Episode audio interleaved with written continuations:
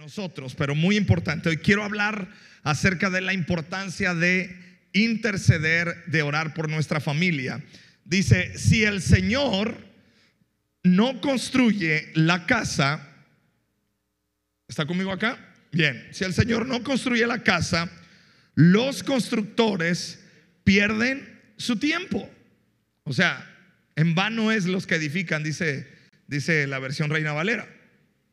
Si el Señor no vigila la ciudad, los guardias pierden su tiempo. Pierden el tiempo ustedes que se levantan temprano y se acuestan tarde para comer un pan conseguido con sufrimiento. Porque Dios da a quien ama, aún mientras duerme. Los hijos son la herencia que nos da el Señor. Los frutos del vientre son la recompensa que viene de Dios. ¿Alguien dice amén esta palabra? ¿Cuántos papás hay acá?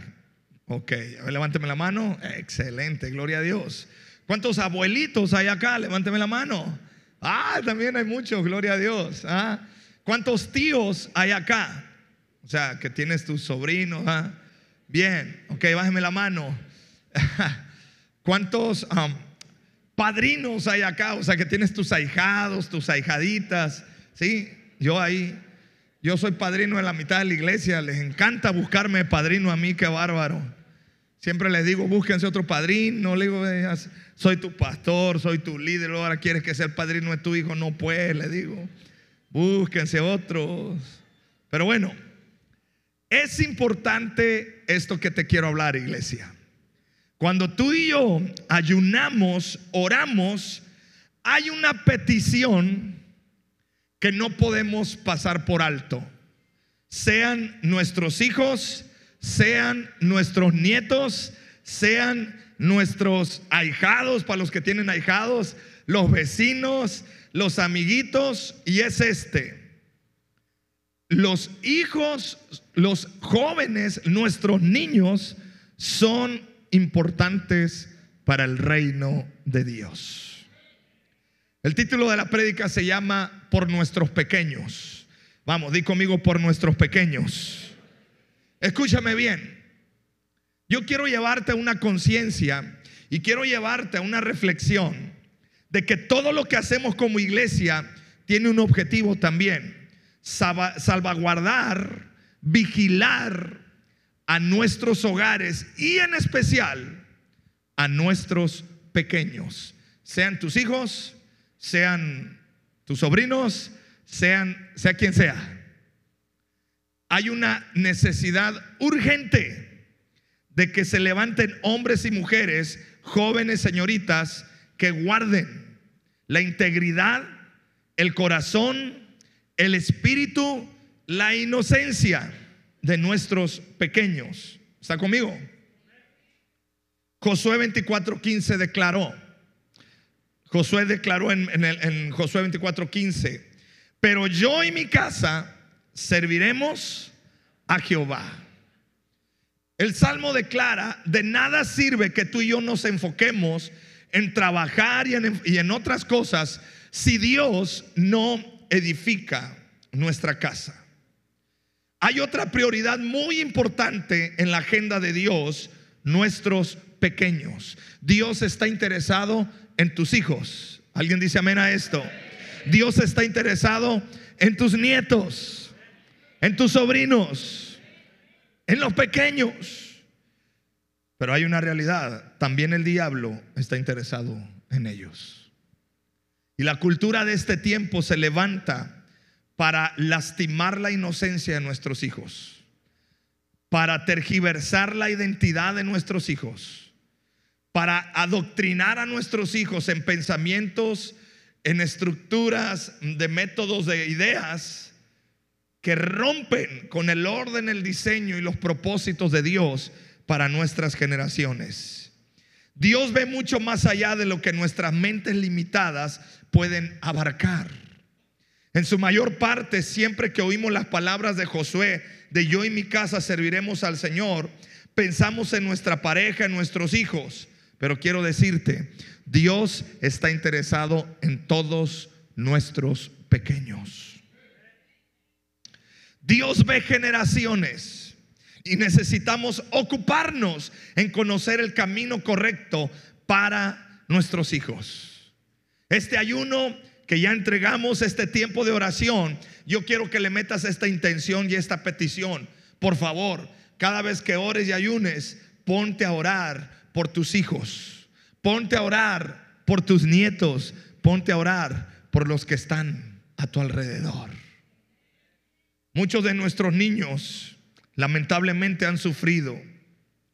En nuestra sociedad tenemos niños lastimados, golpeados, otros heridos en su vida sexual, algunos violados, otros descuidados, pero nuestros hijos son importantes para Dios.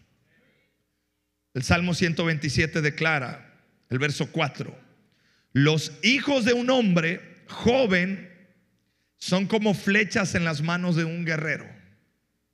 ¿Sabes por qué? Porque Dios nos da a nuestros hijos y son como saetas, son como flechas en las manos de un guerrero.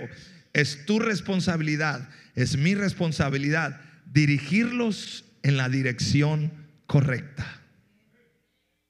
¿Cuántos solteros hay acá? Levánteme la mano los que son solteros, pero que no tienen, bueno, solteros que no tengan hijos. ¿ah? Sí, pero hay varios allá, los que no tengan hijos.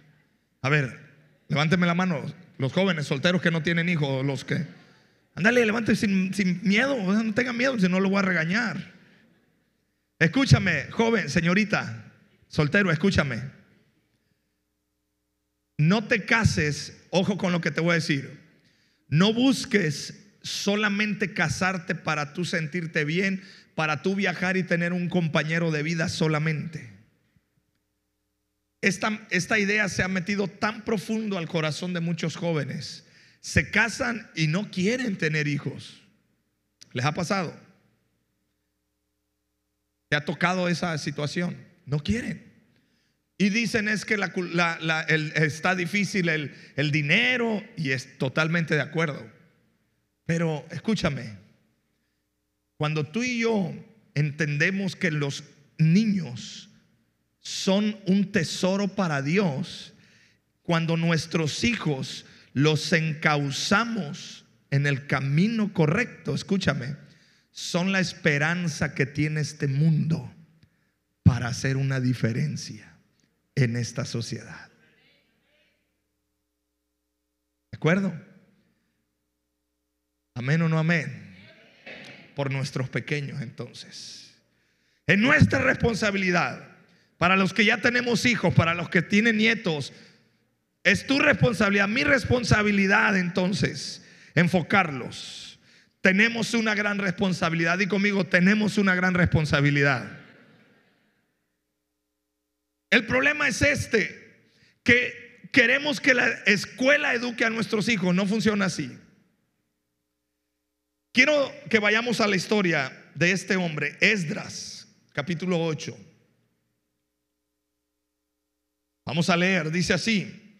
Y publiqué ayuno allí junto al río Ahaba para afligirnos delante de nuestro Dios, para solicitar de él camino derecho para nosotros y para quién más, para nuestros niños y para todos nuestros bienes.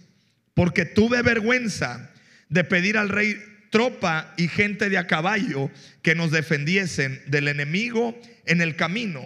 Porque habíamos hablado al rey diciendo, la mano de nuestro Dios es para bien sobre todos los que le buscan mas su poder y su furor contra todos los que le abandonan. Ayunamos pues y pedimos a Dios, a nuestro Dios, sobre esto, y Él nos fue propicio.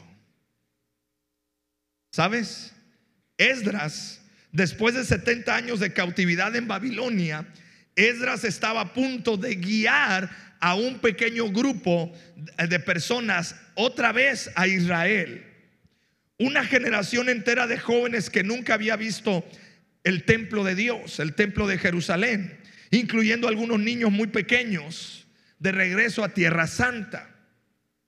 Iba a ser un viaje peligroso, sí, pero Esdras, antes de comenzar todo, se dio cuenta, hizo una pausa y dijo, hay niños, hay jóvenes que no conocen el templo, que no saben cómo se mueven las cosas en Israel, en Jerusalén. Y Esdras se puso a orar, se puso a ayunar y le dice, Señor, guíanos, danos el camino correcto. Escúchame, amada iglesia, estamos plantados en esta ciudad, tú estás plantado donde estás, en tu casa, en tu colonia, para que tú camines por las sendas correctas. Quiero que te hagas esta pregunta, ¿qué camino estás caminando? ¿Qué camino estás guiando a tu familia, a tus hijos? Hay una gran responsabilidad. Asentados al lado del río Esdras, hizo la pausa y proclamó ayuno a fin de que el pueblo se humillara delante de Dios y buscaran dirección de Jesús, de Dios. Ellos necesitaban saber el camino que deberían tomar para su protección y para, para, para la protección de sus pequeños. Entonces déjame decirte esto, oramos y ayunamos porque necesitamos saber el camino. A ver, diga conmigo, Señor Jesús enséñame el camino correcto. Bueno, la respuesta te la doy. La Biblia dice que Jesús es el camino, la verdad y la vida. Si tú y yo no caminamos en Cristo y no mostramos la vida de Cristo, no estamos mostrando el camino. Necesitamos conectarnos a Él. No necesitamos ser confundidos con respecto a nuestro futuro y a las decisiones. Escucha, está en juego toda una generación que tú y yo necesitamos estar conscientes de tomar el camino correcto. Me doy cuenta que muchos de nosotros tomamos decisiones basados en nuestros beneficios y se nos olvida el beneficio y el camino de nuestros hijos. ¿Sí? Muchos toman decisiones y aun cuando pudiera ya, algunos pudieran decir, tengo hijos grandes y ya no, pues ya, ya, ya los eché a andar. Sí, pero vas a tener nietos y tienes que seguir tomando decisiones enfocadas a los caminos correctos. ¿Alguien dice amén a esto?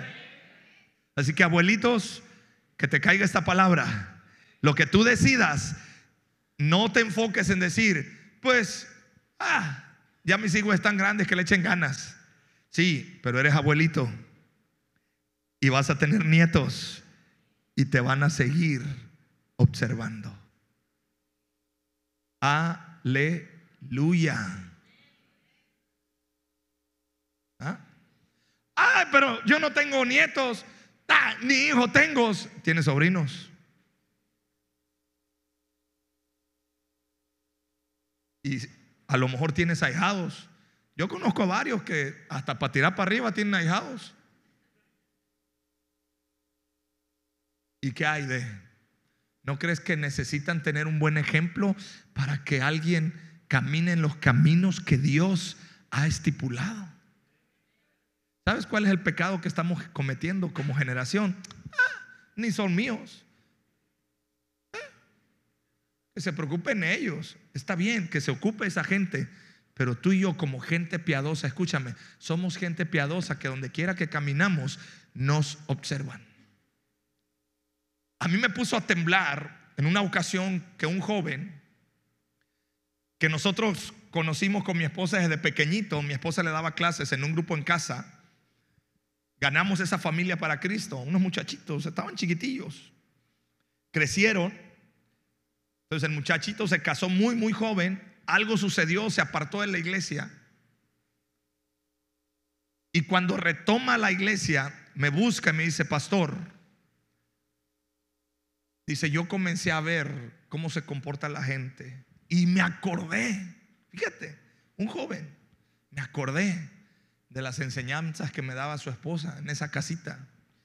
Dice, y me puse y me fijé y dije, yo quiero tener una familia como los pastores viven.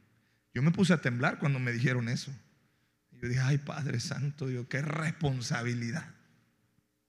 ¿No te gustaría que tus hijos digan, quiero tener la familia que mi papá y mi mamá tienen? ¿Te gustaría? La realidad es que nuestros hijos, entiendo que cada quien toma su caminar, Pero es importante que si el hijo se extravía por sus propias decisiones, puedan mirarte a ti y a mí y puedan decir, ellos siguen caminando en el camino correcto. ¿Sí o no? En mi caso, yo hablo mucho de mi abuelita, una viejita chaparrita, brava como ella misma. Pero hay algo, y muchos de ustedes la conocieron, hay algo, una mujer de fe, y hay algo que siempre marcó mi vida, siempre por las mañanas. Primero, la veías orando, y dos, leyendo su Biblia. Ella aprendió a leer la Biblia, aprendió a leer con la Biblia. Y hasta la fecha, eso a mí me sigue inspirando. Y digo, wow. Así que, amada iglesia, podemos avanzar. ¿Alguien dice amén a esto? Tenemos que avanzar. Dice, ay, pastor, quisiera que me ayudaran. Jesús es el camino, la verdad y la vida. Camina por la, senda correcta. Entonces, quiero darte un consejo. Busca la guianza de Dios. Te quiero animar a esto. Busca la guianza de Dios en tu vida. Ayuna, busca el rostro de Dios y ten fe que Él te guiará. Este 2023, amada iglesia, caminemos en la guianza del Espíritu Santo. ¿Deberías aceptar ese empleo? Pregúntale a Dios que Él te guíe. ¿Deberías casarte con ella o con Él? Pregúntale a Dios. ¿ah? Porque luego pues no nos hacemos responsables. ¿Y para qué me casé? Ya ves pues. No le preguntaste a Dios. Ay, pero es que viera qué bonito me habló. Por eso pues. Hay veces que yo escucho a los maridos cuando me eh, están hablando y me tiran un verbo y le digo, ¿sabes qué? Ahora me doy cuenta por qué conquistaste a esa mujer tan guapa y tú tan feo, le digo. Por verbo matacarita. Digo, me andas hablando a mí, ya me andas enamorando, le andas Le digo, por poco y te creo, ingrato. Y dice la mujer, dice, sí, pastor, dice, me echó unos chismonones que le hice caso. ándale pues, le digo. ¿Con quién te vas a casar? ¿Qué vas a trabajar? ¿A dónde te vas a ir a, a vivir? ¿Te vas o no te vas? ¿Te quedas? ¿Te mueves? ¿No te mueves? Todas esas cosas necesitas la guianza del Espíritu Santo. Necesitamos orar. Necesitamos ayunar. Es bíblico ayunar y buscar a Dios para obtener la dirección correcta para nuestra vida. Te quiero dar algunos ejemplos de personas que oraron y ayunaron para que Dios guiara sus corazones. Jueces 20:26. ¿Alguien me puede ayudar aquí en el teclado, por favor?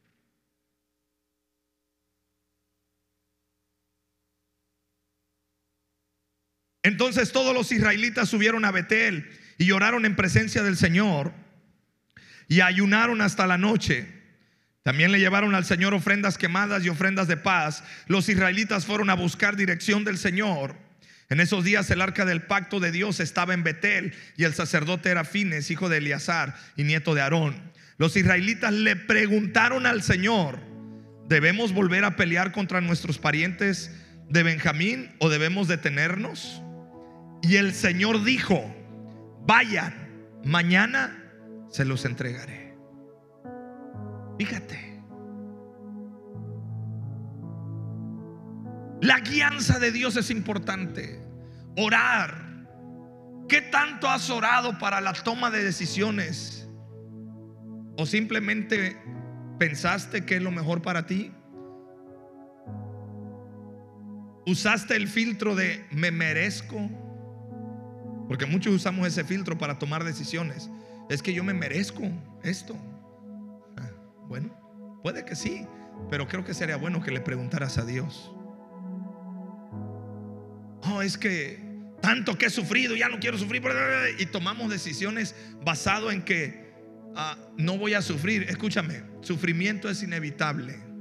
Crecimiento, tú determinas si creces o no creces. Pero sufrimiento es inevitable. El que está soltero sufre porque está soltero. Y el que está casado, ah, yo nomás quería ver si decían.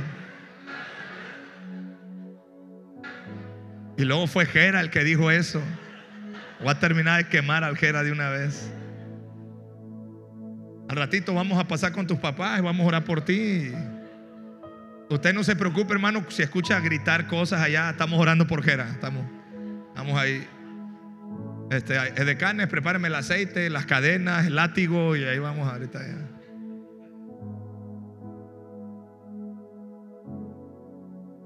La neta, pues, el que está soltero ah, y ve a los casados y ve que se van a, a, este, a Cancún de, de, luna de miel con la...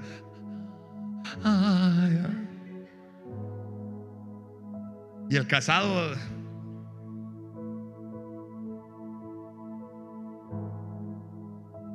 Ahora, el que, el que está casado y no tiene hijos, sufre, quisiera. ¿ah? Y el que ya tiene hijos, ¿sufre o no sufre? También. Ahí todos dijeron también, ¿va? Y luego los hijos son el reflejo de los padres. Ay, ay, ay. A mí mis hijos se me ponen al brinco. Le digo, bueno, chamacos, ustedes, ¿qué piensan que yo no? También soy bravo, le digo. Pues si, si, si de aquí Dios lo sacó, le digo. El que tiene, el que no tiene dinero sufre, quisiera. Y el que tiene. En aquellos años cuando estaba la cosa fuerte aquí en Cihuatanejo de la inseguridad, yo tengo un amigo que tiene con queso las quesadillas, o sea, le va bien, muy bien. Y andábamos en el mercado y de repente se me acercó. Dice, Gama, bueno, no, no, no voltees, no voltees, no voltees. Nomás dice aquí, te estoy saludando, ¿cómo estás? ¿Cómo estás?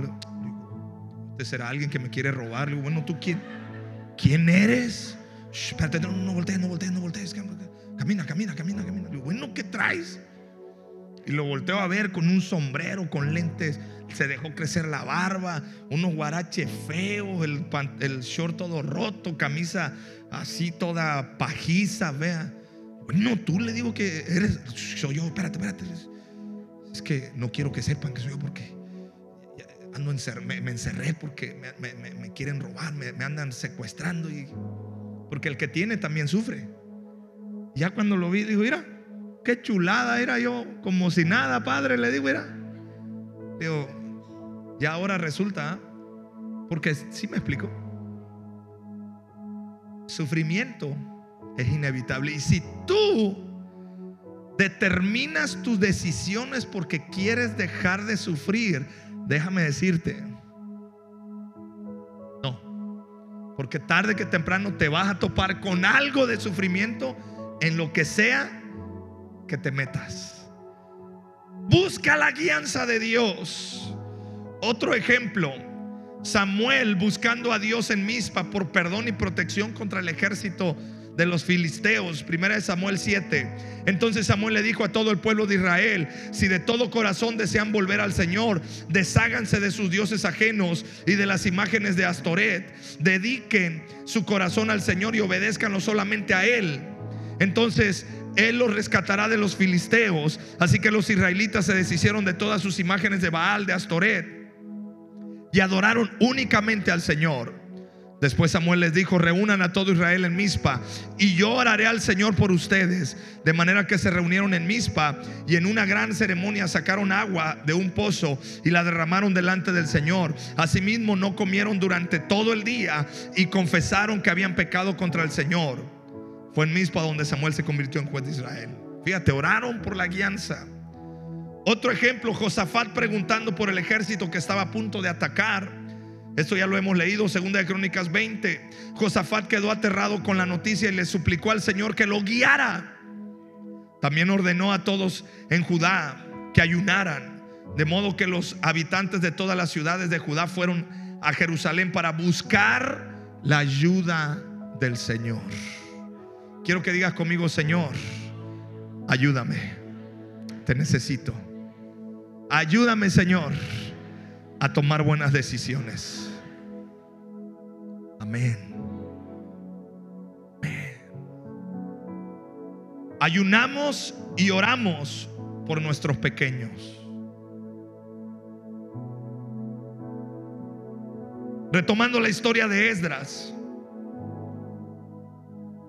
Esdras se da cuenta de una promesa y ve mucho potencial en esos niños, pero también ve un grave peligro para la siguiente generación. Era tentador pedir que un ejército fuese con ellos. Por eso dice, me dio vergüenza pedirle al rey un ejército, porque si lo pedía lo podía recibir, pero le dio vergüenza porque, ¿y sabes por qué? Porque Esdras le recordó al pueblo y le recordó al rey lo que había dicho David, Salmo 20, verso 6. Ellos recordaron este salmo, este canto de David. Ahora sé que el Señor salvará a su ungido, que le responderá desde su santo cielo y con su poder le dará grandes victorias. Estos confían en sus carros de guerra, aquellos confían en sus corceles, pero nosotros confiamos en el nombre del Señor, nuestro Dios. Ellos son vencidos y caen, pero nosotros nos erguimos y de pie permanecemos. Sí, amén. Pero Esdras ya había dicho esto. Por eso Esdras dice, ahora Señor, ayúdanos. ¿Sí me explico? Muchas veces yo he tenido que hacer este tipo de oraciones, bueno, seguido. Yo digo, yo proclamo con gente, con, con, empresarios, con políticos la mano de Dios y me pongo a orar y digo, Señor, yo ya hablé tu palabra, Padre, eh, ah, respáldame. me pongo a orar, Padre, porque yo ya dije que tú vas a hacer el milagro porque tu palabra lo dice así. No es que comprometa a Dios con un milagro, pero apelo a lo que ya la palabra dice. Le digo, Señor, tu palabra lo dice, así que Señor, aleluya. Esdras estaba igual. Unos versículos más adelante vemos que Dios oyó y respondió sus oraciones. Esdras 8, verso 23 y luego verso 31. Así que ayunamos y oramos e intensamente para que nuestro Dios nos cuidara y Él oyó nuestra oración. El 19 de abril levantamos el campamento junto al canal de Ahaba y nos dirigimos a Jerusalén. La bondadosa mano de nuestro Dios nos protegió y nos salvó de enemigos y bandidos a lo largo del camino. Así que llegamos a salvo a Jerusalén donde descansamos tres días. Gloria a Dios. Y si Dios lo hizo con Esdras, lo va a hacer contigo y con tu casa. Tú no te das cuenta, tus hijos están bajo un peligro constante. ¿Sabías o no sabías eso? Estos aparatitos terriblemente pueden caer, hacer que, que nuestros hijos se desvíen. Las redes sociales, las tabletas, los programas, todo. La mano de Dios estaba sobre ellos. Cuando tú y yo ayunamos y oramos, parece que se abre una nueva frecuencia diferente para conectarnos con Dios. Vivimos en una generación desvergonzada, así le llamo yo. Ya no hay vergüenza, ¿o sí? La manera de vestir, la manera de comportarnos, la manera de hablar. A mí me causa mucha mucha dolor, tristeza y asombro de cómo muchos niños a la edad de 7 años, 8 años, chulada para hablar groserías. Bueno, somos costeños, de por sí el costeño es, bravo para las groserías, ¿ah? Y los que vivimos en la Noria, pues para qué te digo, ¿ah? O en otras colonias en otros lugares.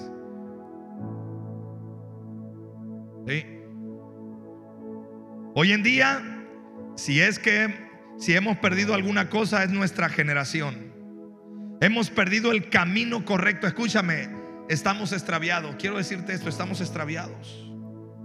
Sin embargo, te pregunto, ¿quién está ayunando por la protección de nuestros pequeños en esta época? ¿Quién está orando por nuestros pequeños? En la actualidad el ayuno casi ha desaparecido de la disciplina cristiana. Tenemos más disponibilidad para predicar en redes sociales como nunca antes. Sin embargo, rara vez se predica acerca del pecado y del arrepentimiento.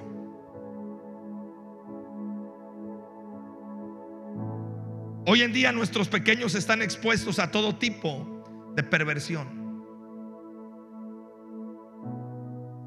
Te voy a platicar una experiencia que marcó a, mi hijo pequeño para bien. Y le di gracias a Dios que sacó a la luz esto. A mi esposa se le cayeron 50 pesos ahí en la cocina. Ya en la noche estaba terminando de preparar todo para el otro día darles su lunch a mis hijos.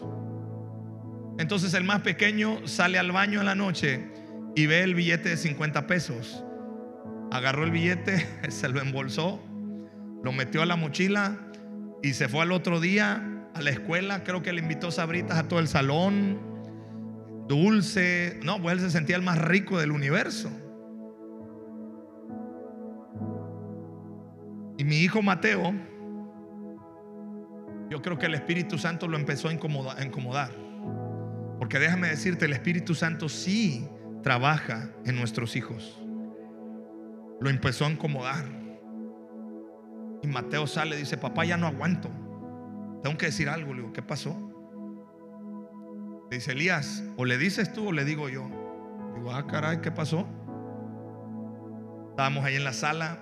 Betty había venido a ensayar acá. Digo, dígame. Digo, Elías. Y empezó a llorar. Y me dice, papá, me dice Mateo, papá Elías se encontró 50 pesos y se los gastó. Digo, ¿dónde te los encontraste? Ay, dice, no me pegues. Y, empezó a hacer, digo, ya, te la sabes, ¿no? Ay, empezó, pobrecito, empezó a temblar y empezó a sudar. Y lo toqué de la mano y tenía las manos frías. Y empezó a ponerse rojo. ¡Ah! El que conoce a mi hijo Elías sabe llorar, sabe llorar, sabe llorar. Chulada. ¡Ah! Digo, contrólate.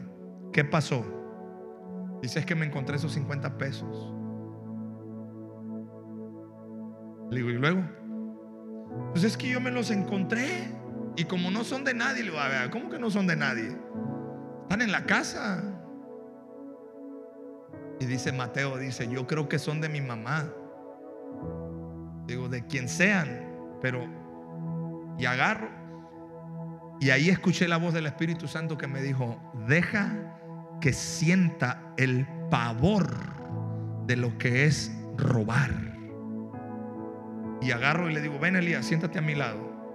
No me pegues, le digo, no te voy a pegar ahorita. Al ratito sí, ahorita no y saco la Biblia. Le digo, Éxodo 20. La Biblia dice, no robarás. Luego me voy al, al Nuevo Testamento. La Biblia dice que el que hace tales cosas no heredará el reino de los cielos. En este momento tú si te mueres, te vas al infierno. De verdad, no estoy exagerando. Digo, ¿te quieres ir al infierno? ¡Ah! No, papá. No, por favor. Digo, pues te vas a ir al infierno si no te arrepientes. Parece exageración. ¿Sí? Pero de verdad yo me sentía inspirado por el Espíritu Santo para que mi hijo sintiera el pavor de lo que es pecado. No sé si me está, me, está siguiendo usted con esto. ¡Ay! Dice. Agarra a Mateo y se para y le hace a Mateo. Ay, yo tampoco me quiero ir al infierno, papá. Dice. Yo Y le digo, ah, ¿tú también? No, papá, dices que yo eché mentira la otra. Le mentí a mi mamá. Ay, Padre, perdóname. Hombre, ese sol. Pero escúchame, es una experiencia que era la convicción de pecado sobre ellos. La convicción. Necesito que me ayude a apagar su celular, por favor, si es tan amable, hermano. O si se puede ir atrás a contestar, le voy a agradecer, por favor. Y, este, y cayó ahí la convicción. No, el Elías ya, ¿para qué te platico? Estaba, ya no tenía lágrimas. Y agarra y dice, papá, ¿y qué hago? ¿Por qué no me quiero ir al infierno? Ah, ok. Le saco la Biblia. Si te arrepientes de todos tus pecados, Él es fiel y justo para perdonarte. Abogado tenemos para con nuestro Padre. Tú necesitas a Cristo porque eres un ratero. Y tú eres un mentiroso. Ah, no, bueno, ya te sabrás toda la. Y Elías cayó de rodillas. Dice, Señor, perdóname. Me quiero ir al infierno, perdóname. Y ahí yo me quebré, empecé a orar con ellos. Y el otro, pues el otro ya estaba allá. Y ahí empezamos a clamar. Y ya. Y cayó el Espíritu Santo ahí. Trajo paz. Como dijo, Dios te perdona. Le hizo así. Dice, o sea, ya no me voy al infierno, no, hijo. Porque la sangre de Cristo te limpia de toda tu maldad.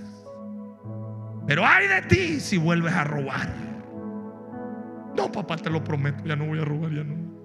Y tú hay de ti si vuelves a echar chisme. Los abracé.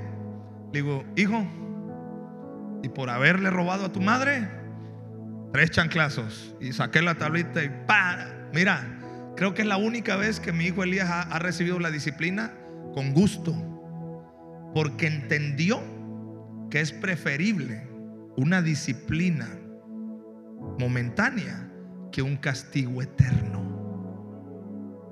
Espero que esto que te platico te inspire a dejar de solapar los pecados de tus hijos.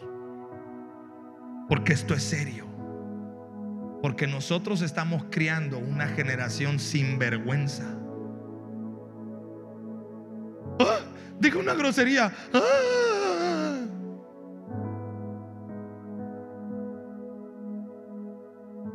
Yo tengo, tenía un amigo yo en la, universidad y tenía un sobrinito, así la pirruñita. Y llegaba yo y decía, mira, cerrojease la gama. Y me la cerrojeaba. O sea, puras groserías me tiraba. Y todos los papás, ay, era. Yo decía, eso no. Yo no quiero eso para mis hijos. Y te puedo decir, mis hijos no son perfectos. Pero por lo menos ya les dejé la lección. Que hay un camino de santidad. Y pueden acudir al poder de la sangre de Cristo en sus vidas. Yo pude haber dicho, ah, Elías, ya cálmate, ya regresa a eso, discúlpate con tu mamá y ya. Pero gracias a Dios que Él me dio esa sabiduría, porque es Él, no creas que yo soy buen padre, es Él nada más. Y pude yo ahí. Tuvimos nuestro mini encuentro. No, si nomás casi estaba a punto de echarle aceite de cocina en la cabeza, porque no tengo aceite de, de oliva ahí en la casa. Dije, ahorita nomás me falta ungirlos. Pregunta, ¿qué haces tú como papá con tus hijos? Como abuelo, ¿qué haces? Como tío. ¿Sabes qué nos enseña la cultura de este mundo? No les digas eso. Si yo, esto que estoy contando, a lo mejor muchos lo están viendo por internet y sé que me pueden comentar que los voy a traumar. No me importa. Gracias.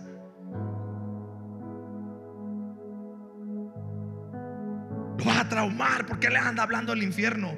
Porque es necesario.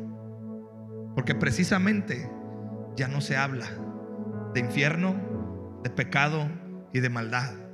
Pero sí es real.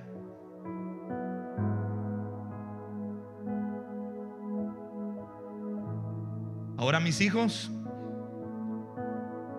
ya nos enteramos que Elías le acaba de decir a mi esposa, yo necesito consejo. Dice, ¿por qué? Porque me gustan tres de la escuela. ¿qué hago? Dice Betty, ¿te hablan tus hijos? Le digo, ay, padre, vamos a salir de. Y el Mateo nos enseñó una carta que le escribió una niña.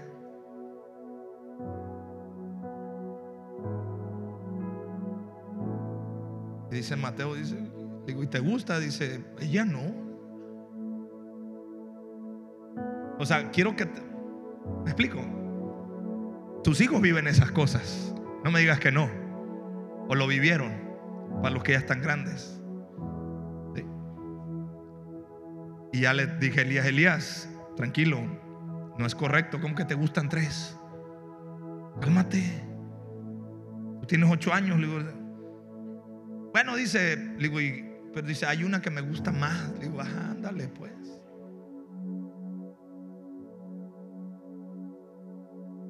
Ya se me acabó el tiempo contándote ese rollo. Pero espero que te haya inspirado esto que te conté. Nuestros hijos están expuestos a un gran peligro de pulsar un botón, ver pornografía, conectarse con personas malintencionadas. Están expuestos a todo tipo de perversión en el Internet, en las redes sociales, en los teléfonos celulares o sencillamente en un paseo por el centro comercial o en las escuelas. Hoy día las palabras del profeta Jeremías siguen resonando. Hablando de una generación pecadora, el Señor declaró, si pueden pasar todos los de la alabanza. Jeremías 6:13, desde el momento importante hasta el más, desde el menos importante, perdón, hasta el más importante, sus vidas están dominadas por la avaricia. Desde los profetas hasta los sacerdotes, o sea, en los tiempos de Jeremías, hasta los pastores, los líderes, todos andaban mal. Todos son unos farsantes. Ofrecen curas superficiales para la herida mortal de mi pueblo. Dan garantías de paz cuando no hay paz. ¿Se avergüenzan de sus actos repugnantes? De ninguna manera. Ni siquiera saben lo que es sonrojarse. Por lo tanto estarán entre los caídos en la, en la matanza. Serán derribados cuando los castigue, dice el Señor. Amada iglesia, esta, esta palabra debe ser dura y de advertencia para ti y para mí. Era eh, en una época en la que la experimentación gay y lésbica se considera normal. Donde hoy en día se considera normal la liberación femenina y todas estas cosas que están pasando. Y nos pueden y nos tachan a nosotros de retrógradas, de homofóbicos. Hay un término nuevo que yo no había eh, escuchado, lo acabo de escuchar, que es generofóbico. Fíjate. Acá donde yo no, yo no lo había escuchado. El generofóbico, o sea que le tiene fobia a, a, los géneros. Pues ¿cómo está eso? ¿Sí?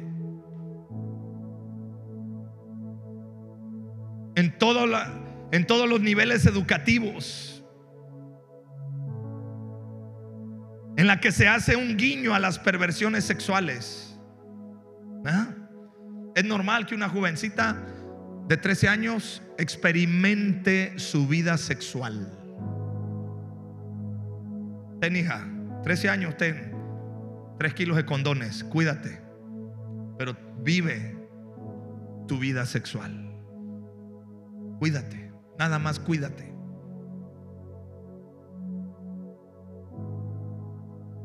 Y todo tipo de desórdenes sexuales Ahora hay un término que también acabo de descubrir que le llaman virginidad técnica.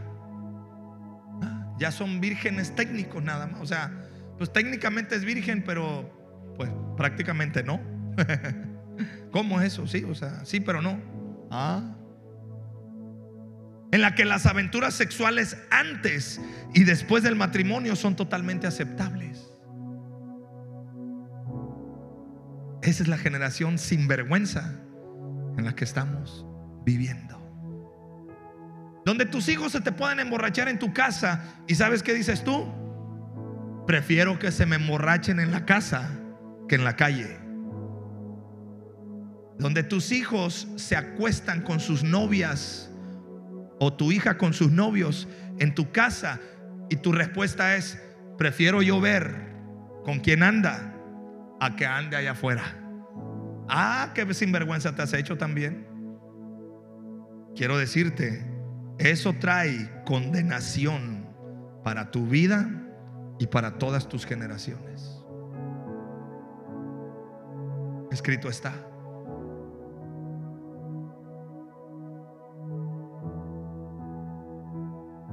Donde si tu hijo te dice, como el mío, que me dice que le gustan tres, pues tú, tuvimos que hablar con él y si le dijo no, eso no, es correcto. No es, una no es el tiempo. Otra, digo, me alegro que te gusten las mujeres, gloria a Dios. Pero no es el tiempo. Y no es correcto eso. Nuestros pequeños están situados para ser una generación que no se ruboriza. Ya se están familiarizando tanto con el pecado que cuando ven suciedad indecorosa se ríen, la aceptan. Por el contrario, hasta la practican. Total. Hay un enemigo que está llevando cautivas a generaciones completas en la actualidad. Su tenaza aprieta cada vez más y alcanza cada vez más lejos. Estamos extraviados del camino. El enemigo se llama confusión. Se está confundiendo las cosas. ¿Por qué no te pones de pie, por favor? Gracias por aguantar un poquito más de tiempo.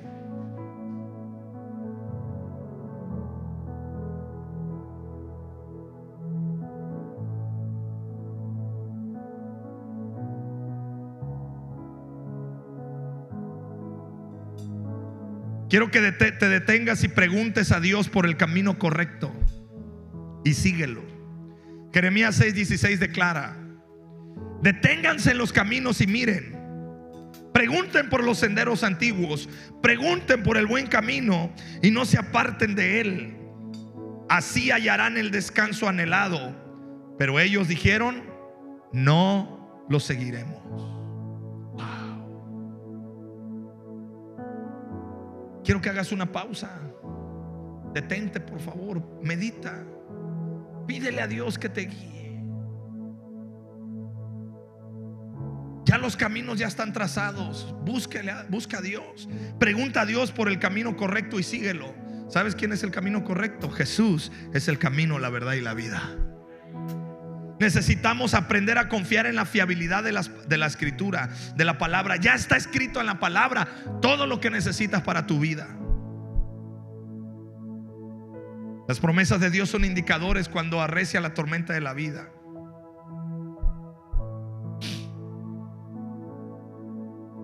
El ayuno es una afirmación radical a la cara que le da la cara al diablo y decir, no te metas con mis hijos. Como padres, como tíos, como padrinos, como alguien que tú conoces que puedes influenciar en ese niño, tu oración también debe ser, no te metas con nuestros pequeños. Esa es nuestra convicción, iglesia. ¿Tú la, la abrazas también? Yo le hacía una pregunta a una persona esta semana que tiene muy buenos proyectos para la sociedad.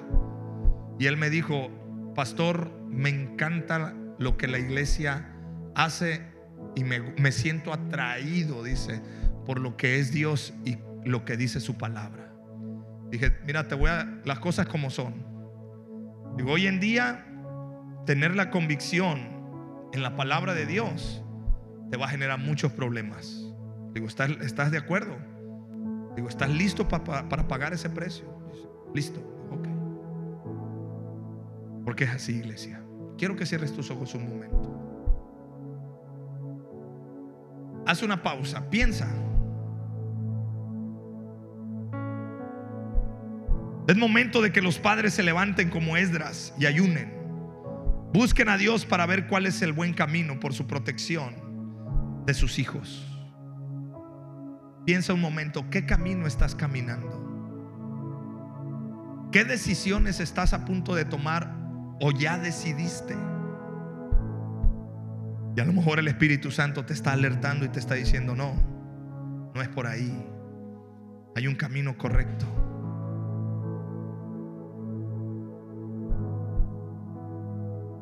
Espíritu Santo, dirígenos.